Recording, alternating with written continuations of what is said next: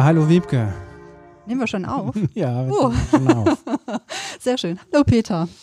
Ja, Agnes trifft. Wir sind wieder da und ähm, wie immer hier in einem kleinen Räumchen in der Agneskirche, der Podcast aus dem Agnesviertel im Norden von Köln. Genau, und gegenüber steht die Wiebke und äh, ich bin der Peter, Pastoralreferent in St. Agnes und heute sprechen wir über das Thema Hoffnung, also Agnes trifft Hoffnung.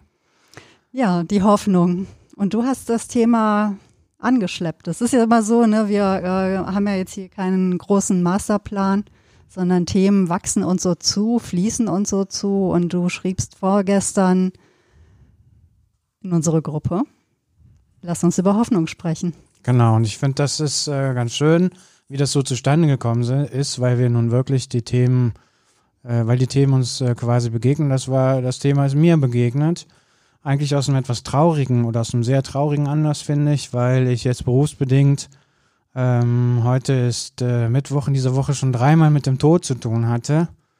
Äh, unter anderem auf einer Beerdigung war, wo der äh, Pfarrer dann einen sehr schönen Gedanken formuliert hat, mh, nämlich, äh, dass er hofft, dass das, was der Tote gelebt, erlebt, geleistet, hinterlassen hat, dass das eine Wirksamkeit behält und er hat auch so ein, zwei Ideen formuliert, äh, wie die Menschen, die zurückbleiben, das sozusagen feststellen können in ihrem Leben. Und äh, den Gedanken, mit dem kann ich grundsätzlich sowieso viel anfangen. Und äh, wenn das nochmal so ein anderer in die Welt sagt, ähm, habe ich gedacht, das äh, reizt mich dazu, über Hoffnung zu sprechen, äh, weil ich glaube, die Welt hat Hoffnung nötig gerade. Also zumindest ging es mir so jetzt ja. in den ersten drei Tagen, weil so viel Blödes passiert ist. Und ich dachte, ach, frage ich die Wiebke mal, ob wir über Hoffnung sprechen können. Ja, ich finde, das ist ein sehr schönes Thema. Also Hoffnung. Ich habe gemerkt, ne, da habe ich das die letzten zwei Tage so in mir kreisen lassen und auch gemerkt, was das für ein wesentliches Thema auch ist und ähm, wie wichtig mir das also persönlich auch ist. Nicht nur wegen dieser Lage, in der wir uns aktuell hier in der Welt ähm, befinden, ich glaube, da haben wir ja auch schon mal am Anfang drüber gesprochen, dass wir uns in einer sehr privilegierten Lage eigentlich befinden. Ne? Also hier Westeuropa, Deutschland in den letzten, weiß ich nicht, 70 Jahren oder so, gab es ja hier wenig Grund, ähm, sich wirklich alle Hoffnung fahren zu lassen. Ja, irgendwie ging es eine ganze Zeit lang immer, immer besser und ähm, Deutschland geht es ja im Vergleich auch zu anderen Ländern einfach auch sehr gut in jeder Hinsicht. Und ähm, plötzlich kommt dann diese, dieser Coronavirus und Sachen werden so unwägbar, unplanbar. Ähm, ne, man weiß gar nicht so richtig, wie kann es denn jetzt weitergehen. Die Normalität, über die wir schon gesprochen haben, die verändert sich. Dann lauert natürlich auch über allem immer noch auch so die Klimakrise, ne, die uns alle angeht, weltweit. Das ist echt auch nochmal die zweite globale Krise eigentlich, mit der wir uns auseinandersetzen müssen, endlich. Und ähm, das ist schon so etwas, wo man manchmal, also wenn ich mir dann die Nachrichtenlage so ansehe, dann kommen die ganzen gewalttätigen und kriegerischen Auseinandersetzungen und Hunger und Flüchtlings, ähm, also Menschen, die auf der Flucht sind, das kommt ja alles noch dazu. Da kann man manchmal schon, ja, da kann man schon mal zweifeln und vielleicht auch verzweifeln. Und ich denke, Verzweiflung ist ja eigentlich so dann ne, das dunkle Gesicht der Hoffnung, mhm. wenn man nämlich das Gefühl hat, ähm, ich darf auf nichts mehr hoffen. Ja. Und das ist dann der Punkt, wo es eigentlich sehr gut ist, sich mit dem Thema Hoffnung zu beschäftigen. Denn ähm, was gibt uns eigentlich Hoffnung? Was gibt dir Hoffnung, Peter? Äh, bevor ich dazu was sage, ja. ähm, habe ich gerade aufgemerkt und da möchte ich nochmal nachfragen, weil du gesagt hast, die Hoffnung ist mir sehr wichtig. Ja. Ähm, ich merke das, äh, wenn wir uns treffen, wenn wir miteinander sprechen, weil ich schon finde, du bist so ein optimistischer Mensch. Mhm. Aber vielleicht kannst du da, bevor ich was sage, mal einen Satz zu sagen. Was, warum ist dir die, selber die Hoffnung so wichtig? Vielleicht hängt es damit zusammen, dass ich schon sehr früh mit diesen ganzen Geschichten auch von Krieg und Hunger ähm, konfrontiert wurde. Nicht, dass mir das selber begegnet ist, aber ähm, meine Mutter erzählte gerade im Winter, wenn wir am Abendbrottisch saßen und sie mal so einen Schuss Rum im Tee hatte, erzählte sie sehr viel von ihrer Kindheit im Zweiten Weltkrieg. Und ähm, da kam ganz viel äh, Bedrohung natürlich auch vor, also ähm, auch Hunger einfach, ja, sie hatten nichts zu essen und sie als damals sechs, siebenjährige wurde ins Dorf geschickt, um eine Speckschwarte irgendwie zu erbetteln und das waren so Geschichten, die mich dann als Kind auch sehr mitgenommen haben Und äh, wo ich auch dachte, okay, das müssen wir jetzt aushalten. Ja, meine Mutter verdient es, dass wir ihre Geschichten hören. Und ähm, ihr ist das wichtig, das zu erzählen. Und da ist jetzt irgendwie unser, was, was uns in dem Moment irgendwie vielleicht dazu einfällt, gar nicht so wichtig. Sie muss es einfach erzählen. Mhm. Ich ähm, weiß gar nicht, also mein Vater, der hat ja zu dem Thema völlig geschwiegen, obwohl der ja auch ne, ähm, mit als Kind auf der Flucht war und auch schlimme Sachen erlebt hat die erst so, auch manche erst Sachen nach seinem Tod irgendwie aufkamen. Meine Geschwister haben sich irgendwie das auch gar nicht so angehört. Das, die haben immer nur ähm, aufgestöhnt, hatte ich das Gefühl. Aber ich hatte immer das Gefühl, es ist wichtig. Und zwar einfach, da trat nämlich das Thema Hoffnung mit rein. Denn wir saßen ja, auch wenn sie äh, da diese schlimmen Geschichten erzählte, die sie sichtlich mitnahm, wir saßen in dem sicheren, warmen Haus zusammen an diesem Abendbrottisch, der reich gefüllt war. Wir hatten Tee in unseren Teetassen, da lag das Brot, daneben schnarchte der Dackel. Das heißt, eine Situation, wo ich das Gefühl habe, das war schlimm. In dem Moment ist es auch Schlimmes zu hören. Aber man sieht ja, es gibt immer mal wieder auch, ähm, man kann immer Hoffnung schöpfen, dass es mhm. besser wird, möglicherweise. Mhm. In diesem Moment war sie mit ihrer Familie, die ihr sehr wichtig war, in dieser Küche, warm, sicher, in vertrauter Runde mit reichlich zu essen und dem, der Gewissheit, morgen ist wieder ein Tag, der wahrscheinlich dasselbe bringen wird. Mhm. Und ich hatte irgendwie, da, da ähm, keimte eigentlich so dieses Ding Hoffnung, weil ich auch dachte, es gibt schlimme Situationen, Menschen, die ich kenne, die mich geboren haben, haben eine solche schlimme Situation durchlitten, als Kind dem ausgeliefert und sie hat es überlebt. Mhm. Und sie ist hier, sie ist in der Lage, Freude zu empfinden, vergnüglich zu sein, Leben zu schaffen. Ähm, und das war etwas, wo mir zu einem sehr frühen Zeitpunkt irgendwie auch klar wurde, Situationen können sich ändern mhm. und das Leben ist es wert, gelebt zu werden. Das war so etwas, was ich von eigentlich von meinen Eltern, von beiden auch sehr mitgenommen habe. Aber es gibt immer etwas, was wert ist, irgendwie zu leben. Aber da warst du ja schon sehr früh sehr reflektiert. Also ich denke gerade drüber nach, wie das bei mir war. Ich, ja, keine Ahnung. Also so, äh, ich, ich denke, es ist auch so zurückerinnert natürlich. Ich glaube, in ja, dem ja. Moment war es mir gar nicht so, so, so klar. Ne? Also ich wusste, ich meine, da fehlt mir ja auch völlig die, die Worte oder Sätze dafür, um das wirklich zu reflektieren. Ne? Da fing ich ja gerade erst an zu lesen. Hm. Aber irgendwie fühlte ich, es war wichtig, das jetzt auszuhalten und ähm, merkte auch, das nahm mich mit, aber es erfüllte mich irgendwie auch mit einem, ähm,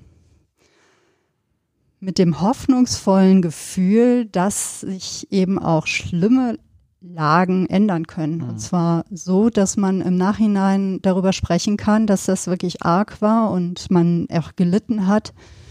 Und dass es jetzt aber, auch selbst wenn es einen in dem Moment noch leiden lässt, dass die Situation sich verändert. Ich glaube, ich kann nachfühlen oder nachempfinden, was du meinst. Und vielleicht war es bei mir dann doch gar nicht so unähnlich. Weil wenn man ein Kind ist oder als ich ein Kind war, ähm, bin ich morgens aufgestanden und der Tag lag vor mir. Und ähm, ja. am nächsten Tag lag ein neuer Tag vor mir. Und ich glaube, Kinder, Heranwachsende nehmen das als einen großen Malkasten, als einen großen Baukasten und machen selbstverständlich schöne Dinge daraus. Also was ich damit sagen will, ist eigentlich, kann man überhaupt erwachsen, groß und reif werden, wenn man nicht so einen Grundoptimismus oder einen Grundsehnsucht nach dem Leben, nach Größe, nach Entwicklung oder so in sich spürt oder mitbekommen hat. So vielleicht, ne? Vielleicht ist es aber auch wirklich dann auch, auch in dem Falle wieder all die privilegierte Ausgangslage, ja, dass wir ja. in dieser Sicherheit groß geworden sind. Ich mhm. stelle mir das so vor, dass wenn Kinder in dem Alter eine Erschütterung ihres Grundvertrauens ja. erleben, dass sie das ihr Leben lang weiterverfolgen wird, so wie wir vielleicht dieses Gefühl, da ist ein neuer Tag, der liegt vor mir und ich weiß oder ich glaube daran, dass morgen wieder ein Tag vor mir liegt und ich kann den durchleben und weiß ungefähr, was passiert, äh, wenn das eben nicht ne, durch ähm, Erschütterungen getrübt wird dass man dann eben auch etwas mitnimmt für den Rest des Lebens und es einem dann leichter fällt, Hoffnung zu schöpfen. Mhm. Ich denke, dass ähm, Menschen, die zu einem sehr frühen Zeitpunkt eben in diesem Grundvertrauen ähm, erschüttert werden, dass sie werden sie ihr Leben lang mit sich herumtragen und mhm. sind dann eben vielleicht auch weniger in der Lage, aus allem möglichen ähm, Hoffnung zu schöpfen. Mhm. Bei mir, glaube ich, ähm, hat das Nachdenken über die Hoffnung viel mit dem Beruf zu tun. Ja. Also bei mir geht es in der Arbeit viel um Trösten und Hoffnung schöpfen. Also Trösten he heißt ja auch aushalten, also die Tränen, die ein Mensch weint, nicht wegdiskutieren, ignorieren oder übergehen, sondern erstmal aushalten und, ähm, und in dem Aushalten signalisieren, du bist in deinem Tal, Tränental jetzt erstmal nicht alleine. So. Und Hoffnung schöpfen ist ähm, vielleicht sogar mit ein Hauptmotivator für dafür, dass es überhaupt Religion gibt oder einen religiösen Ausdruck.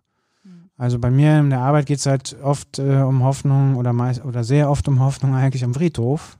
Deswegen lag das vielleicht auch nahe, nach äh, dreimal Tod äh, über Hoffnung zu sprechen, weil ich schon glaube, man muss eine Antwort auf den Zweifel finden und auf die Resignation und auf die äh, Erfahrung von Menschen, die es ja nun auch gibt, dass sie das Leben ähm, nicht leicht erträglich finden und es ihnen auch nicht so leicht fällt, dem Ganzen einen großen Sinn abzuwenden, äh, abzuringen. Mhm.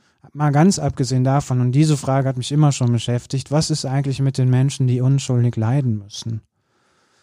Und diese Frage begegnet mir in meinem Beruf natürlich auch oft, wenn man mit Menschen spricht, die einen Angehörigen verloren haben, der vielleicht lange krank war, also hingesiecht ist und so.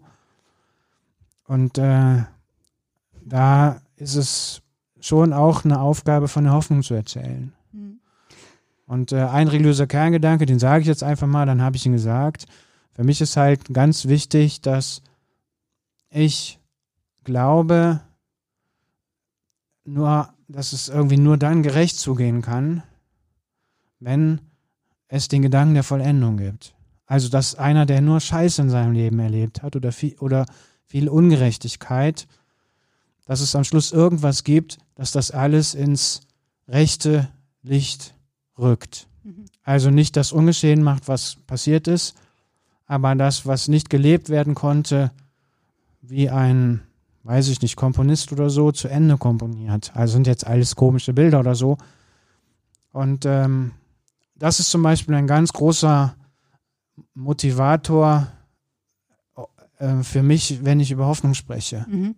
Dass ich mich mit dieser Ungerechtigkeit, für die niemand was kann, äh, nicht abfinden kann, möchte. Und dass es eine Instanz gibt, die das genauso sieht. So. Das ist dieses Gerechtigkeitsempfinden, was so, ne, jetzt so deinen Worten so entströmt. Ist es ein, mit ein Grund, warum du überhaupt diesen Beruf ergriffen hast? Also war dir das vorher so klar, dass das so wichtig ist in dem, was du tust? Oder ist es jetzt wirklich eher so in der Rückschau, dass du merkst, dass etwas, was so in dir ist, dass es eben dich hat auch diesen Beruf ergreifen lassen? Also, da müssten wir mal eine eigene Sendung zu machen. Wie kommen wir eigentlich zu unseren Berufen? Hm. Ähm, nein, das äh, glaube ich, habe ich am Anfang, da habe ich gar nicht drüber nachgedacht. Das hat sich in meinem Beruf entwickelt. Mhm. Ich hatte in der Rückschau, muss ich sagen, das Glück, dass ich mal lange Jahre äh, in einem sozialen Brennpunkt gearbeitet habe.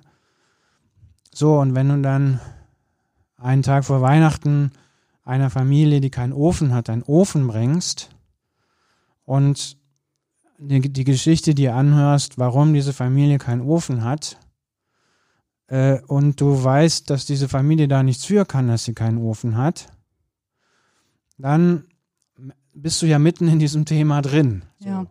Und ähm, das ist jetzt vielleicht ein blödes Beispiel mit diesem Ofen, äh, aber es finde ich, es geht ja in so eine Richtung, wo es halt um existenzielle Dinge geht.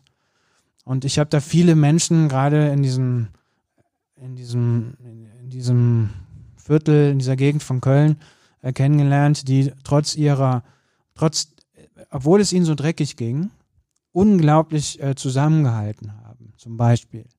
Was ich, wo ich, ich komme ja aus einer kleinbürgerlichen Familie, da gibt es natürlich auch Solidarität, aber das ist, glaube ich, nochmal was anderes, als wenn Leute zusammenhalten, denen es richtig dreckig geht. Also die mhm. wirklich äh, am Mitte des Monats nicht mehr genau wissen, wie sie mit dem Geld klarkommen und so.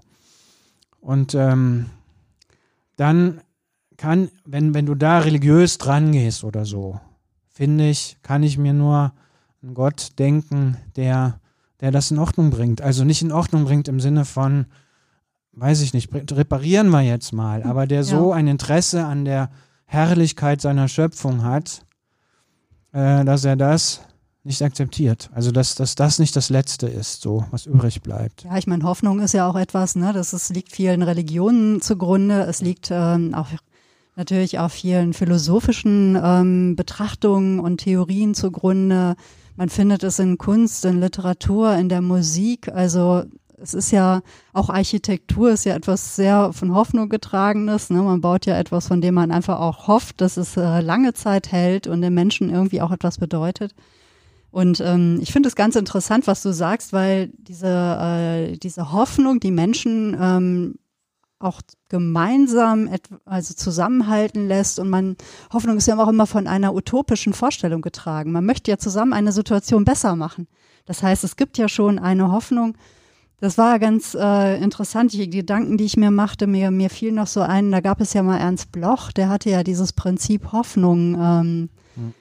ja, also im politischen Sinne eigentlich auch ähm, erfunden, möchte ich sagen, oder formuliert. Und ähm, mich interessierte mal, vor welchem Hintergrund hatte er das eigentlich mit? Ne? Mir, mir, ich, mir fiel gleich so ein, ja, ja, Prinzip Hoffnung, Prinzip Hoffnung, ne? noch so mhm. Ernst Bloch, mehr fiel mir gar nicht dazu ein. Dann habe ich mal geguckt. Er hatte es in der Tat ähm, im US-amerikanischen Exil damals geschrieben, also als er wegen der äh, Nazis geflüchtet ist nach ähm, in die USA. Dort hat er das Prinzip Hoffnung verfasst. Und ähm, das, na, so wieder die Angst, also hoffen lernen, auch Tagträume zuzulassen, äh, Möglichkeiten abtasten und eben auch Ut Utopien miteinander zu entwickeln. Und das ist so etwas, wo ich glaube, das ist etwas, was auch hoffen lässt, weil hoffen bedeutet ja, man, man glaubt daran, dass in, man hat vertraut darauf, dass etwas anders wird oder besser wird oder ne, dass sich etwas verändert. Also es ist eigentlich auch so ein, man muss ja in den Lauf der Welt eigentlich vertrauen und ähm, wird tätig, indem man denkt, dass man durch diese Tätigkeit die Welt verändert. Ohne dieses, diese Überzeugung, diese innere Überzeugung, dass an diese oder diese Überzeugung von Selbstwirksamkeit würden wir ja nicht tätig werden. Finde ich, find ich ganz interessant, dass du jetzt mit Ernst Bloch um die Ecke kommst und ich bin jetzt hängen geblieben an dem Gedanken, dass du sagst, miteinander an Utopien hm. hängen, sozusagen, oder Utopien verfolgen. Und ich, meine Erfahrung mit der Hoffnung ist, die kannst du dir nicht selber herstellen. Ja. Sondern die kriegst du in Geschichten, in Begegnungen, meinetwegen in der Begegnung auch mit Musik oder Architektur, du hast es ja gerade angesprochen, kriegst du die geschenkt. Ja? Also ich finde, Hoffnung hat immer was mit Hoffnungsgeschichten zu tun. Sage ich natürlich jetzt auch als Theologe, weil ich auch mit biblischen Geschichten zum Beispiel umgehen muss und auch sehr, sehr, sehr total gerne umgehe. Äh, und für mich ist das ein ganz wichtiger Gedanke, weil mich das selber auch entlasten kann. Ja, ja weil wenn Menschen miteinander sprechen und eine, zum Beispiel einen, einen guten Gedanken entwickeln, dann entsteht er ja aus dem Austausch von, in, in einem Gespräch von zwei Menschen. Mhm. Und ich glaube, so ist das mit der Hoffnung. Hoffnung entlastet dich ein Stück weit davon, das Schicksal se also selber zu konstruieren. Ja, das heißt nicht, dass du dich nicht anstrengst, aber es macht dich offen und bereit dafür, dass du die Auswege, die, Lichter im Tunnel oder so auch manchmal von anderen Menschen, äh, kulturellen Ausdrücken und so weiter und so weiter geschenkt bekommst. Ich schmunzle, schmunzle gerade, weil das ja in der Tat auch anschließt an das, worüber wir uns bei, worüber wir beim letzten Mal gesprochen haben, nämlich über den Wert von Gesprächen. Ja. Ne, dass man so gemeinsam etwas entwickelt. Und äh, wahrscheinlich ist auch so Solidarität, Utopien, das ist so etwas, was man gemeinsam macht. Ja. Mir hat ja viel Hoffnung in den letzten, im letzten Jahr gegeben, eigentlich so die Fridays for Future Bewegung. Also ne, Greta Thunberg, die sich da mit einem äh, Schulstreikschild ähm, hingesetzt hat und ein Jahr später war es eine weltumspannende ähm, Bewegung, ja. die auch etwas in Gang gesetzt hat. Und äh, es hat mir Hoffnung gegeben, wo ich gemerkt habe, aha, die Menschen, die in allererster Linie mal die Folgen der Klimakrise wahrscheinlich im wahrsten Sinne des Wortes ausbaden müssen, die werden hier tätig und fordern etwas und ähm, sind ungeduldig und werden äh, beschäftigen sich mit der Wissenschaft und es kam so etwas in Bewegung, wo ich, wo ich, äh, was mir wirklich Hoffnung für die Welt gab, weil es von diesem wirtschaftlich, also die Wirtschaft war ja ähm, in den letzten 20 Jahren, würde ich mal sagen, so alles bestimmend, ja, hat Politik bestimmt und alles mögliche Gesellschaft ist in der Lage, diese Wirtschaftsfokussierung ähm, zu überwinden, möglicherweise. Ja, dann kam Corona. Ich glaube, dass das ähm, mit äh, Fridays for Future deswegen besonders gut funktioniert hat, weil es eine, weil dahinter eine Ikone steckt. Hm. Und hinter dieser Ikone wiederum eine Geschichte. Ja. Ähm, wäre da jetzt ein Thesenanschlag gewesen oder ein, hätte eine Arbeitsgruppe namenloser ähm, Europäerinnen und Europäer eine Liste ins Internet gesetzt, wäre das wahrscheinlich nicht so erfolgreich gewesen. Also ich finde das, was du erzählt hast mit Greta Thunberg, ja, ein, ein, ich will nicht sagen ein Beleg, aber ich würde mhm. schon sagen ein Indiz dafür, dass Hoffnungsgeschichten funktionieren und zwar mit der Betonung auf Geschichten. Ja. Bei mir ist es halt so, bei mir sind so kleine Geschichten, die mich unheimlich anrühren oft. Mhm. Was ist das? Ja, zum Beispiel heute ähm, war im Stadtanzeiger oder gestern eine Geschichte von einer Eisdiele in Ehrenfeld. Ah. Und ähm, da wurde, ging es um veganes Eis und so. Und dann hat der Stadtanzeiger, glaube ich, drei, vier, fünf vegane Eisdielen ähm, getestet, unter anderem auch hier unsere um die Ecke, äh, kaiserlich, aber eben auch diese Eisdealerin. Mhm. Und ähm, dieser Artikel hat auch in, in den Zwischentönen erzählt, dass diese ähm, Frau ihren Traum erfüllt hat. Und ich bin dann nochmal auf die Internetseite gegangen zu Hause, weil mich das irgendwie interessiert hat. Und äh, da hat die das halt nochmal so erzählt. Nicht großspurig so, sondern die hat halt diese Grafikdesign studiert und äh, ist dann irgendwie, hat immer schon sich für Essen interessiert, mit der Oma Säfte gekocht, keine Ahnung. Ist dann nach dem Studium halt durch die Welt gereist und so hat sich das so er reist quasi oder er, er arbeitet, klingt schon wieder so zu flach, aber er lebt. Er lebt, genau. Und, ähm, und ähm, sowas berührt mich. Also, dass jemand ähm, vielleicht auch, ich stelle mir dann immer so vor, da gibt es viele Widerstände und dann denkt man, ein Grafikdesigner macht doch irgendwas, womit man Geld verdienen kann und so. Aber dann macht jemand halt so eine, also macht sein, realisiert so seinen Traum und da hat er ja auch eine Botschaft, also Eis zu verkaufen. Eis hat ja auch eine, ist was Süßes, ist etwas, was den Menschen erfreut, aus einer dunklen Krise auch rausholen kann. Also ist auch ein Stück Hoffnung, was man so abschlecken kann oder so. Und ähm, ich freue mich immer, wenn ich so über solche Geschichten stolpere. Also wenn jemand sagt, ich erfülle jetzt meinen Traum und, ähm, und die Geschichten auch immer deutlich macht, dass Täler und Rückschläge überwunden werden können. So. Mhm. Ja, und zum Beispiel sprach sie in diesem Artikel immer von, oder auf der Internetseite auch, sagte sie dann ihren Namen und mein Team. Und dann denke ich, das hat ja auch so eine Kraft. Also dann könnte ja auch einer sagen, das war jetzt meine Idee, das ist mein Laden oder so, ja. Aber da kommt irgendwie auch eine andere Geschichte erzählt. Und sowas finde ich toll. Und ich, ich lebe persönlich sehr, sehr aus solchen Geschichten. Die findet man ja überall, ja. Ja, ich denke, etwas anderes, was einem natürlich viel Hoffnung geben kann, ist einfach, ähm, das ist ja ein wiederkehrendes Thema eigentlich in unseren Gesprächen. Tatsächlich so diese, ähm, die Natur, die uns umgibt, ja, und die Verbundenheit und dieses immer wiederkehrende eigentlich auch der Jahreszeiten, in denen wir leben. Ich frage mich manchmal, wie mag das eigentlich sein, wenn man in einem, äh, in einer Region aufwächst, wo es keine Jahreszeiten gibt? Das beeinflusst einen ja sehr, ne? Also so die, die Durchhängephase im Winter, ja. ne, wenn irgendwie es noch so lang zu sein scheint. Ähm, mir geht es immer so Anfang Januar, ne, dann ist einfach so die Weihnachtszeit vorbei, wo man ja so auch den Winter, das Dunkle einfach dann nochmal mit Licht erfüllt. Und dann im Januar denkt man sich so, schön, jetzt nochmal Schnee und dann kann der Frühling kommen. Und dann dauert es aber immer noch so bis, ja, hier in Köln ist er immer relativ früh da, bis Ende März, Anfang April fährt man in die Eifel, dann muss man schon bis Ende April, Anfang Mai äh, warten, bis dann der Frühling so richtig durchbricht. Ich glaube, das ist so etwas, dieses immer wiederkehrende und äh, zu sehen, da stirbt etwas, da wächst etwas. Das ist vielleicht auch so das Thema Tod, aus dem plötzlich auch so der Hoffnungsgedanke äh, entsteht. Es geht weiter. Genau. Und ähm, je älter ich werde, ich bin ja nun auch schon über 50, äh, merke ich, wie sehr ich das brauche, auch wiederum, weil es eine Geschichte erzählt. Ja, also dass das Ende nicht das Ende ist. Also dass der Winter nicht das Ende ist, äh, sondern dass das Leben, ja, dass das Leben weitergeht und ich kann gar nichts dafür tun, sondern es passiert ja einfach. Es passiert einfach, weil der Sonnenstand sich verändert, weil, keine Ahnung, weil es mehr regnet und so weiter und so weiter.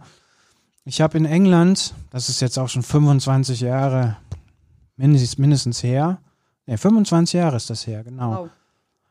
Da habe ich ähm, Urlaub gemacht, da haben wir eine Reise gemacht durch äh, Cornwall und äh, haben eine, waren Ostern in äh, England und ähm, wir sind dann tatsächlich sogar in einen Ostergottesdienst gegangen äh, und dann hat der äh, Pfarrer nur eine ganz kleine Geschichte erzählt. Er hat nämlich die Geschichte erzählt von einem Baumstumpf in seinem Garten. Und ich weiß nicht mehr genau die Geschichte. Auf jeden Fall gab es Gründe, warum dieser Baum ähm, gefällt werden musste. Also irgendwann wurde er abgesägt oder ist umgefallen. Und dann lag dieser Baum da und ähm, er, als Erinnerung an diesen Baum gab es noch diesen Baumstumpf. Und dann erzählt er diese Geschichte in einem unglaublichen, äh, tollen Englisch, wie er eines Tages in den Garten kommt und aus diesem, äh, aus diesem Baumstumpf, der kalt abgesäbelt worden ist von einer Kettensäge, ähm, kam ein kleiner Trieb. Mhm. Und dann sagte er, this is hope beyond hope beyond hope beyond hope. Also Hoffnung, wieder alle Hoffnung. Ja. Und das ist mir damals, vor 25 Jahren, so durchs Herz gegangen, weil das kannst du ja nicht selber machen. Du kannst den Baum absägen, aber du kannst nicht den Trieb da reinpflanzen, sondern dieser Trieb wächst dir ja entgegen. Und ähm, das ist etwas, was mich in meinem Leben sehr, sehr trägt. Also das wäre auch wieder so ein Beispiel für eine Hoffnungsgeschichte. Ja.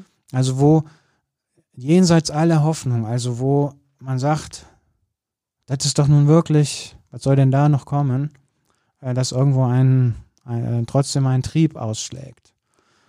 Ja, ich meine, wenn man momentan so durch die ähm, durch die Wälder beispielsweise geht, ne, auch hier ähm, rund um Köln, in Köln, um Köln herum, da ist es ja zurzeit auch etwas erschütternd. Man sieht ganz viele tote oder sterbende Fichtenwälder. Man sieht, im Buchen geht es auch gar nicht gut. Und das kann einem auch erstmal wirklich die, die Hoffnung ja, nehmen, ne, wo man wirklich merkt, ja, okay, jetzt ist die, die Klimakrise, ist jetzt nichts mehr Theoretisches, ne, wo man sagt, aha, 2050, ja, da stehen wir hier alle mit den Füßen im Wasser, wie lustig, haha kann sich ja keiner so richtig vorstellen. Das ist so völlig ne, irre, irre eigentlich, also etwas, was so völlig irrational ist.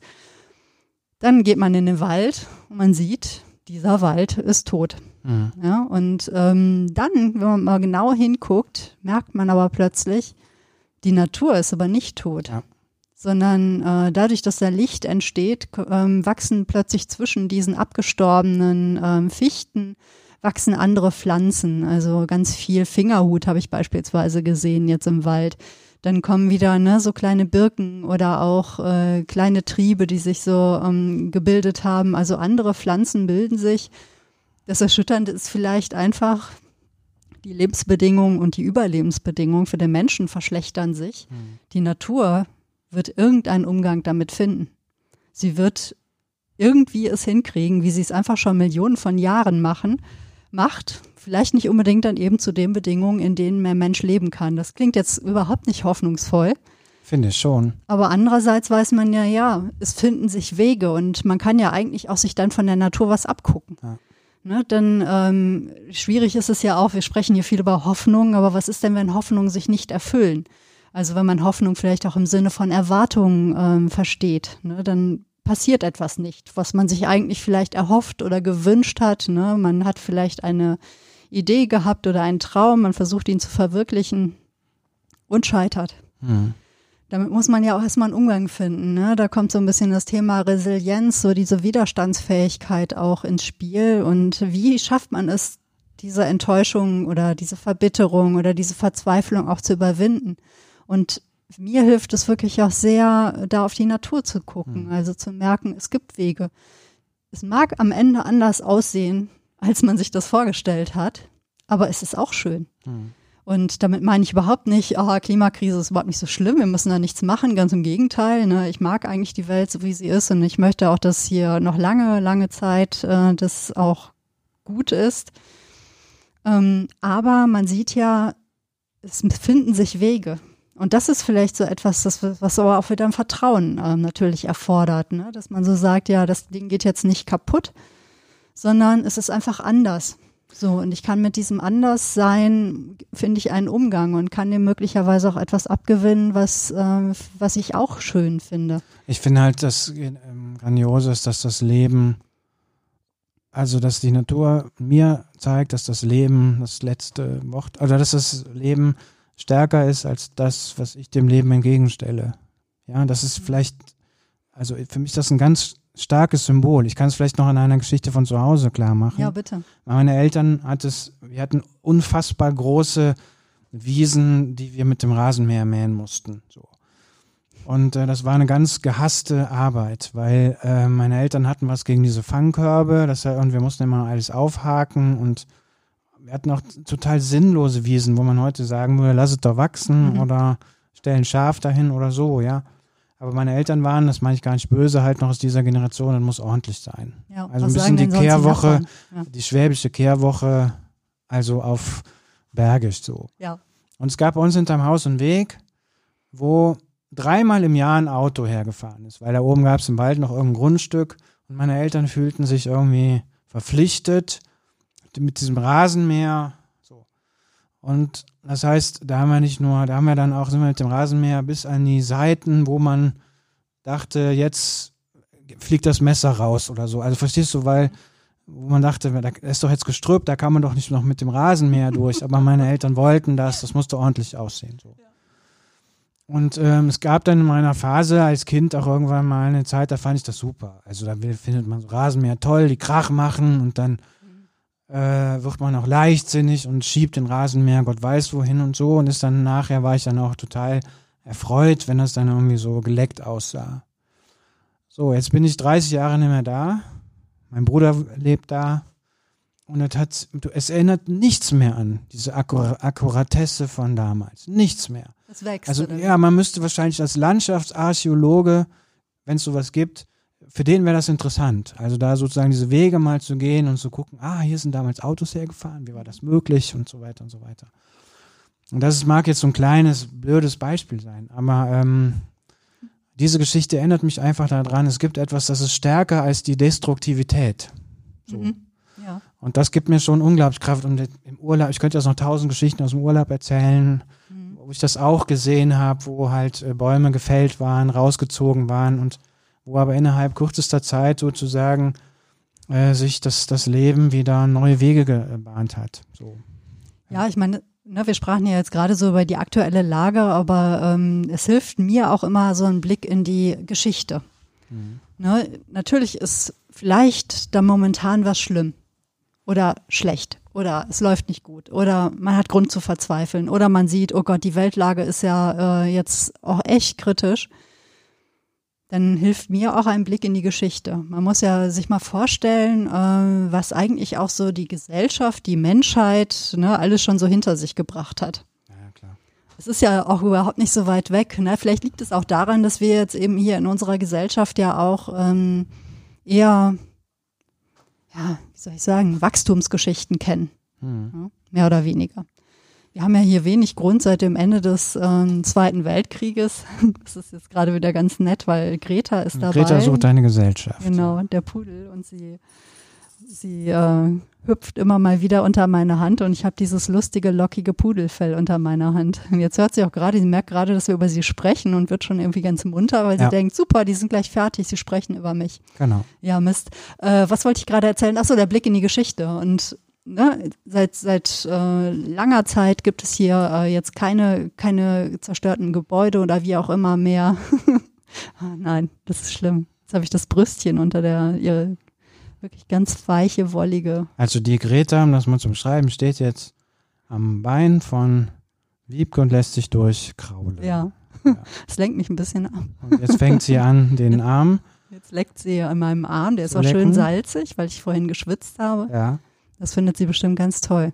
Und das ist aber auch etwas, ne, also wenn ich jetzt hier gerade dieses weiche, warme kleine Fell fühle und ihre lustige kleine Zunge an meinem Arm, auch das ist etwas, was mich mit tiefer Hoffnung immer erfüllt.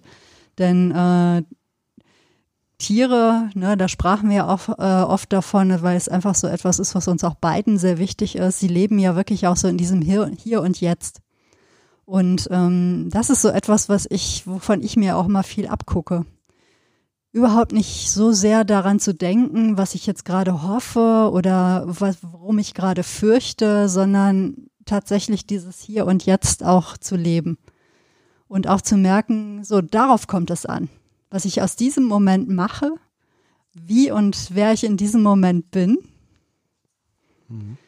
Ja, und jetzt ist es eben so, jetzt hatte ich vielleicht die Hoffnung, was zu erzählen über die Geschichte oder weiß der Himmel was. Und in dem Moment konnte ich alle Hoffnung fahren lassen, weil meine Hand mich ableckte und diese äh, ablenkte und dieser bezaubernde Hund. ich habe es fotografiert. Ich werde dir gleich das Foto schicken. Das sah wirklich toll aus. Ja, ja. super. Jetzt macht sie hier noch ein bisschen Unsinn. Und aber das ist so etwas, ne, diese großen Entwicklungen auch zu sehen und zu merken, ja, es gab auch immer wieder Phasen, wo es auch wirklich schwierig war. Und dann ging es eben wieder, diese Wellenbewegung äh, ist so etwas, was ich glaube, was irgendwie ähm, dem Menschen, der Natur, dem Leben an sich irgendwie so innewohnt. Hm. Es kann eben nicht immer nur Mittel, also so auf so einer Mittellinie, auf so einer Mittelamplitude laufen, sondern es gibt immer Ausschläge nach oben und unten. Und ähm, das ist etwas, was mir irgendwie auch Hoffnung in schwierigen Situationen gibt, wo ich denke, ja, es werden, ah, das klingt immer so doof, aber es kommen wieder bessere Zeiten. Mhm. Ne, das hört sich so ein bisschen nach so Beraterquatsch an oder ähm, Heilsversprechen oder wie auch immer. Aber ich denke immer, ja, meine Güte, heute ist es einfach mal ein blöder Scheißtag, ja, alles läuft schief. Das, der Blick auf das Konto ist äh, zermürbend, das Finanzamt schreibt schon wieder oder weiß der Himmel was. Und man weiß aber, irgendjemand erzählt dir, ist krank oder ne, man selber hat Sorgen, andere, ganz andere existenzielle Sorgen oder weiß der Himmel was oder muss um, man muss um jemand bangen irgendwie, morgen ist wieder ein Tag. Es klingt ja so ein bisschen wie Scarlett O'Hara in Vom mhm. Winde verweht. Ach, morgen ist auch noch ein Tag. Aber es ist ja so. Genau, es ist so. Und ähm, in, dein, in dem, was du jetzt gesagt hast, klingt ja nochmal das Thema Solidarität an. Wir hatten es ja irgendwie auch schon mal angedeutet in dem einen oder anderen, über das wir jetzt gerade schon gesprochen haben. Äh, aber für mich ist eben da, wo Menschen solidarisch sind, das ist für mich ein ganz gewaltiges Zeichen von Hoffnung. Ja, das, das stiftet wirklich Hoffnung. Ne? Also als ich jetzt merkte, da hat ja die Solidargemeinschaft gegriffen. Es ging alle an ne, in diesem Corona-Lockdown, äh, den wir hatten, ne, also wo viele Geschäfte geschlossen waren und die Menschen zu Hause bleiben sollten, wo sich plötzlich, wo sich wirklich sehr schnell Hilfsinitiativen gegründet haben, ähm, auf eins zu eins Basis, manches auch eben auch unter anderem hier über die Agnesgemeinde ähm, organisiert. Menschen haben einander geholfen und geguckt, wie kann ich vielleicht meinen Nachbar, meine Nachbarin unterstützen. Das fand ich extrem hoffnungsgebend. Und wenn ich mich umgucke, auch gerade hier im Agnesviertel, da gibt es ja so Foodsharing, ne, also wo Menschen ähm, Essen verteilen, was irgendwie nicht mehr verkauft werden kann oder was sie irgendwie übrig haben man guckt aufeinander, natürlich nicht alle auf jeden, aber es ist trotzdem so, dass man weiß, da gibt es Menschen, die helfen hm. und die sich helfen lassen und das passiert. Und wenn ich mir die, wenn ich die Augen aufmache, dann sehe ich das auch. Ja, es ist halt auch so, wie neulich, als ich mal kein, kein Geld dabei hatte, um am Bütchen ein Bier zu kaufen nach Jetzt unserem Podcast. Du anschreiben. Genau, da sagt er zu mir, ach, weißt du was, bring mir das doch später vorbei. Dann mhm. bin ich auch öfters da, klar, das hat natürlich auch so ein bisschen was von diesem Dorfcharakter, ne? Da ja, ist man natürlich. Aber dass es so selbstverständlich ist. Und das ist so etwas, was ich, ähm, was aber die Hoffnung du? in mir nährt, dass es irgendwie auch geht und dass Menschen eben nicht alle blöd sind und garstig. Aber das nährt in mir nochmal äh, oder stärkt nochmal den Gedanken, dass es in der Hoffnung viel um Geschichten geht. Ja. Also wir haben gar nicht über Hoffnung im Kino gesprochen. Bei mir gab es mal eine Phase, wo ich, äh, um Hoffnung zu schöpfen, ganz, ganz oft ins Kino gegangen bin und bin ganz beseelt, gestärkt und, und irgendwie das Innere nach außen gedreht, äh, wieder rausgekommen. Und da geht es ja auch um Geschichten, ja. So. Und ähm, wenn halt, äh, und ich glaube, dass die Solidarität auch in der Corona-Zeit so in vielen Vierteln und vielleicht auch im Agnesviertel deswegen funktioniert hat, weil es weil es halt auch um Face-to-Face-Geschichten ging. Also weil ich von dem anderen was erfahren habe, weil ähm, weil es keine Verordnung gab, keine Anweisung oder so, sondern weil weil Menschen sich auch getroffen haben mhm. und weil Menschen, die betroffen waren, sich getroffen haben. So und ähm, ja, ich finde das mit den Geschichten, äh, ne, möchte ich auch nochmal ergänzen. Kino, absolut, auch in einer sehr prägenden Zeit.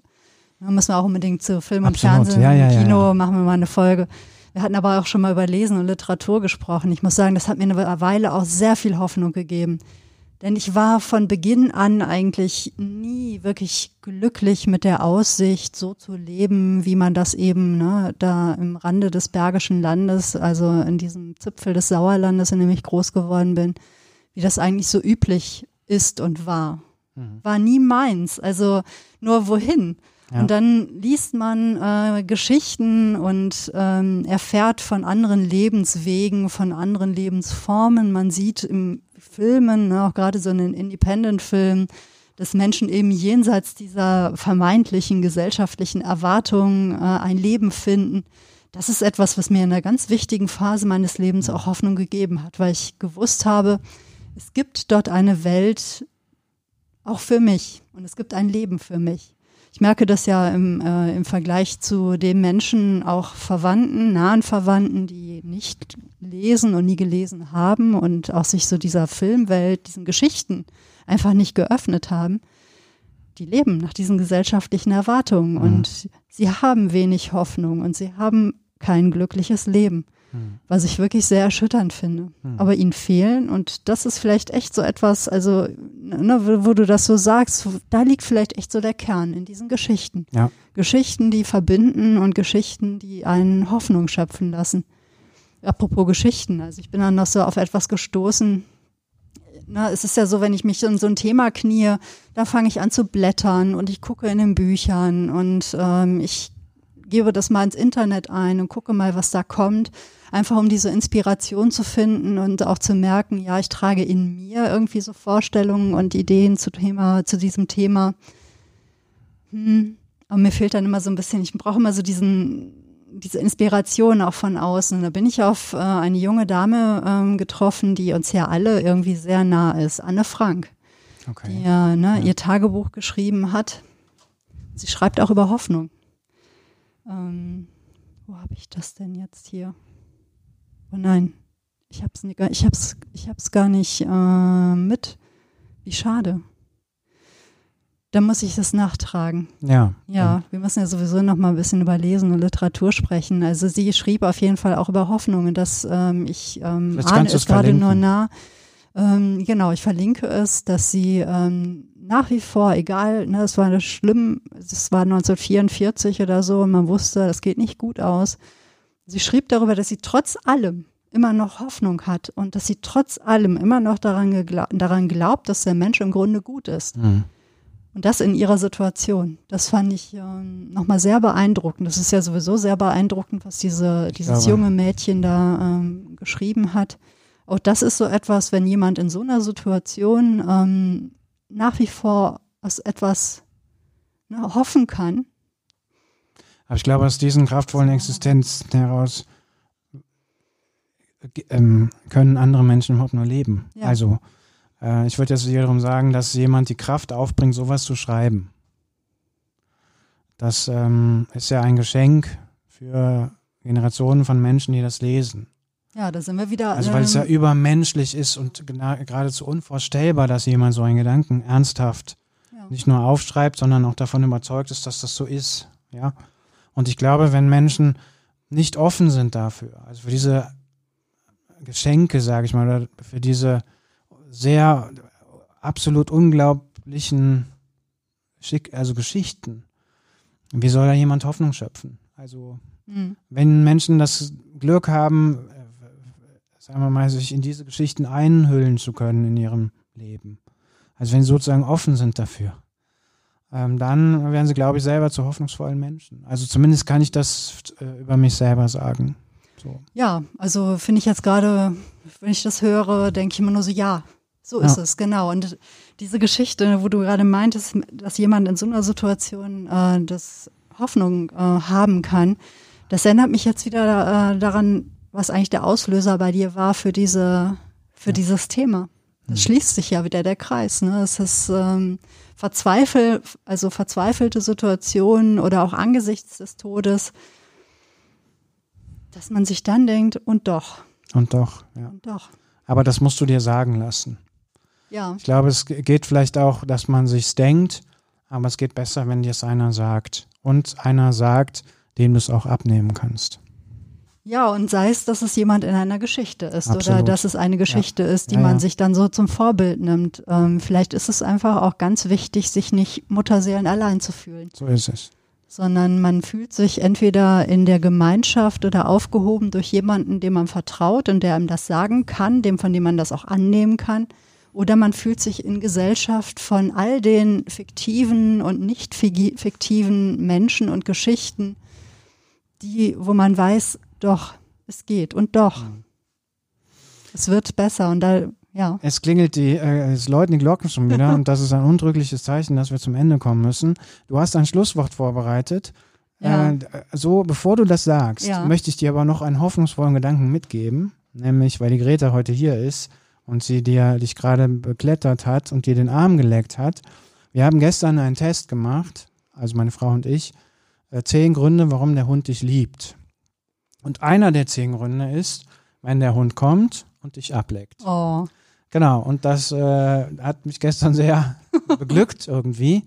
Und der äh, Grete hat dich ja nun auch, ist auch zu dir gekommen, hat dich abgeleckt. Das liegt nämlich wiederum daran, dass sie das von ihren Müttern mitbekommen. Die Mütter, die Welpen ablecken. Ach. Und äh, die Welpen das als Zeichen der Zuwendung und Nähe äh, erfahren, aber eben auch als Zeichen der Pflege. Und wenn jetzt ein Hund zu dir kommt und dich ablecken will, ist das ein Zeichen der Zuneigung, aber er will dir auch was Gutes tun, weil er sozusagen dein Fell pflegt.